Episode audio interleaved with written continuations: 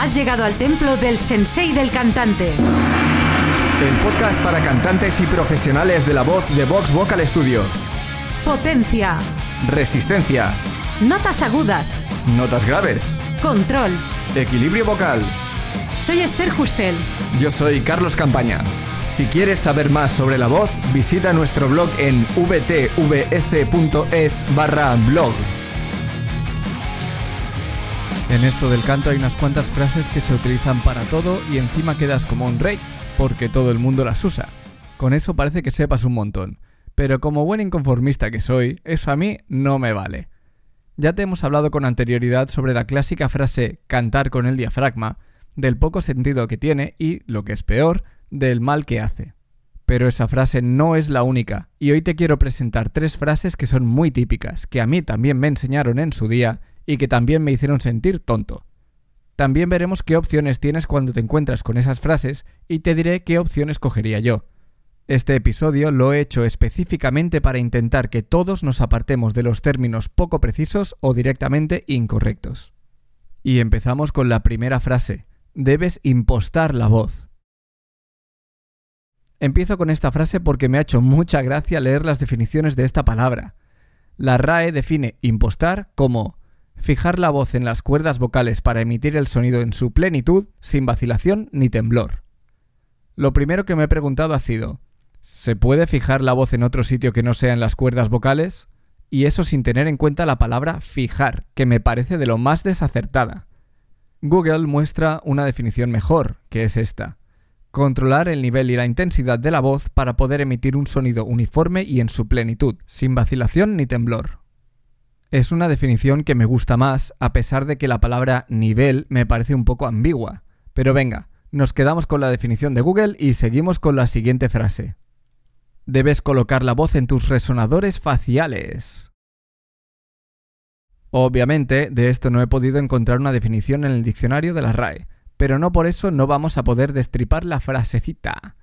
En realidad esta frase se compone de dos elementos muy utilizados, y aunque se utilizan por separado como por ejemplo con no tienes la voz colocada o utiliza tus resonadores faciales, es muy común verlos juntos.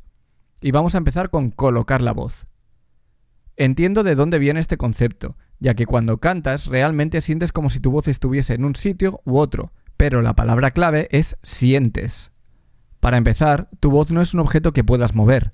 En realidad, la sensación de que esté en uno u otro lugar es un efecto de una serie de acciones que realizas en tu cuerpo.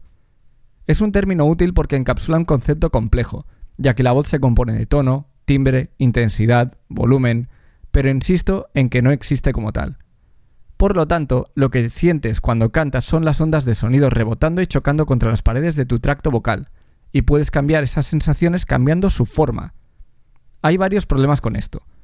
Aparte, si te das cuenta, lo que trata de describir el concepto de colocar la voz es una sensación subjetiva, personal. El hecho de que alguien sienta que tiene la voz en determinado punto de su cabeza no significa que tú debas sentirlo de la misma forma cuando cantas correctamente, por lo que no es bueno usar eso como guía. De hecho, para complicarlo más, puedes sentir, entre comillas, tu voz en un mismo sitio cantando bien y cantando mal. En pro de la verdad, sí que por lo general se sienten sensaciones similares, pero intentar forzarte a sentirlas no es una buena forma de mejorar tu técnica. Luego tenemos el elemento de utilizar los resonadores faciales. Hay muchos resonadores vocales. Hay algunos que son móviles, como por ejemplo tu laringe, y otros que no lo son, como tus resonadores faciales. Así que tratar de utilizar tus resonadores faciales te va a llevar al mismo problema que colocar la voz harás un montón de cosas raras por dentro solo para tratar de sentir ese zumbido o vibración en algún punto de tu cara. Y la tercera frase es debes modular tu voz. Esta tiene trampa, porque modular es un término que se utiliza mucho en la música y se utiliza correctamente. La definición de modular es pasar de una tonalidad a otra.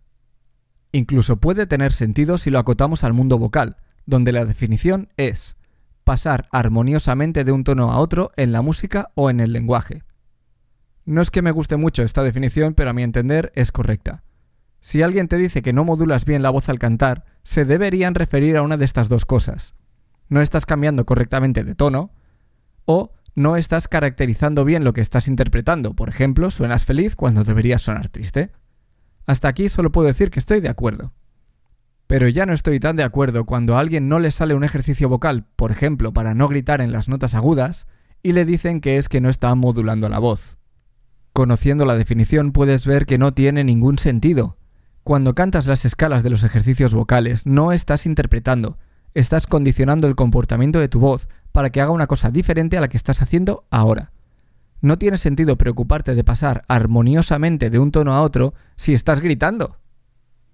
¿Y cuál es el problema de utilizar estas frases? Mi principal problema es que mucha gente las utiliza sin ton ni son. Y ojo, que seguramente las utilicen de buena fe y estén tratando de ayudar, pero con eso no pueden ayudar a nadie. Imagínate que estás en una clase de canto y tu profesor te da alguna de estas tres instrucciones. En este momento tienes tres opciones. La primera y la más lógica es preguntar. La segunda es no decir nada y hacer ver que lo has entendido, aunque no hayas entendido nada. Y la tercera es no decir nada y tratar de hacerte tu propia idea del concepto. Yo he elegido las tres en diferentes ocasiones, y tristemente muchas veces te llevan a callejones sin salida. Si optas por preguntar, no es raro recibir una respuesta comodín, como por ejemplo, tienes que impostar más la voz para cruzar el pasaggio. Y tú dices, ¿cómo la imposto? Y te responden, solo tienes que colocarla mejor en tus resonadores faciales. Y la cosa puede seguir así durante horas, con diafragmas y vísceras varias de por medio. si optas por no decir nada, y te quedas con la duda, en realidad estás en el mismo punto en el que empezaste, por lo que tampoco parece muy buena opción. Y si finalmente optas por encontrarle un sentido por tu cuenta, lo más probable es que no sea el correcto, porque el problema está en la raíz de estas frases. Piensa que cuando te dicen que impostes la voz, en realidad lo que te están diciendo es que cantes bien. ¿Recuerdas la definición de impostación? Controlar el nivel y la intensidad de la voz para poder emitir un sonido uniforme y en su plenitud, sin vacilación ni temblor. Para mí, eso quiere decir cantar bien, al menos a nivel técnico. ¿En qué te puede ayudar que te digan tienes que cantar mejor para cruzar el pasaggio? Seguramente ves perfectamente por dónde voy. Pero después de toda esta tralla te preguntarás ¿cuál es la solución? Escoger la opción de preguntar, pero a la persona correcta. Esa es la solución. La única solución que he encontrado en todos estos años es la de encontrar a un mentor que, primero, sepa de lo que habla, segundo, te dé explicaciones e instrucciones claras, y tercero, que te diga que no sabe algo antes de inventárselo, siempre y cuando después pida ayuda para poder responderte. Si no dispones y no puedes disponer de un mentor así, céntrate en encontrar explicaciones e instrucciones claras. Pero por si no lo sabes ya, el sensei puede ser tu mentor. Y hasta aquí el episodio de hoy. Gracias por escucharnos. Si nos escuchas desde iTunes, haznos saber que te gusta nuestro podcast dejándonos tu reseña. Y si te ha gustado y quieres más, hazte fan del sensei. Únete a nuestra comunidad de cantantes para aprenderlo todo sobre la voz. Visita vtvs.es barra sensei-fan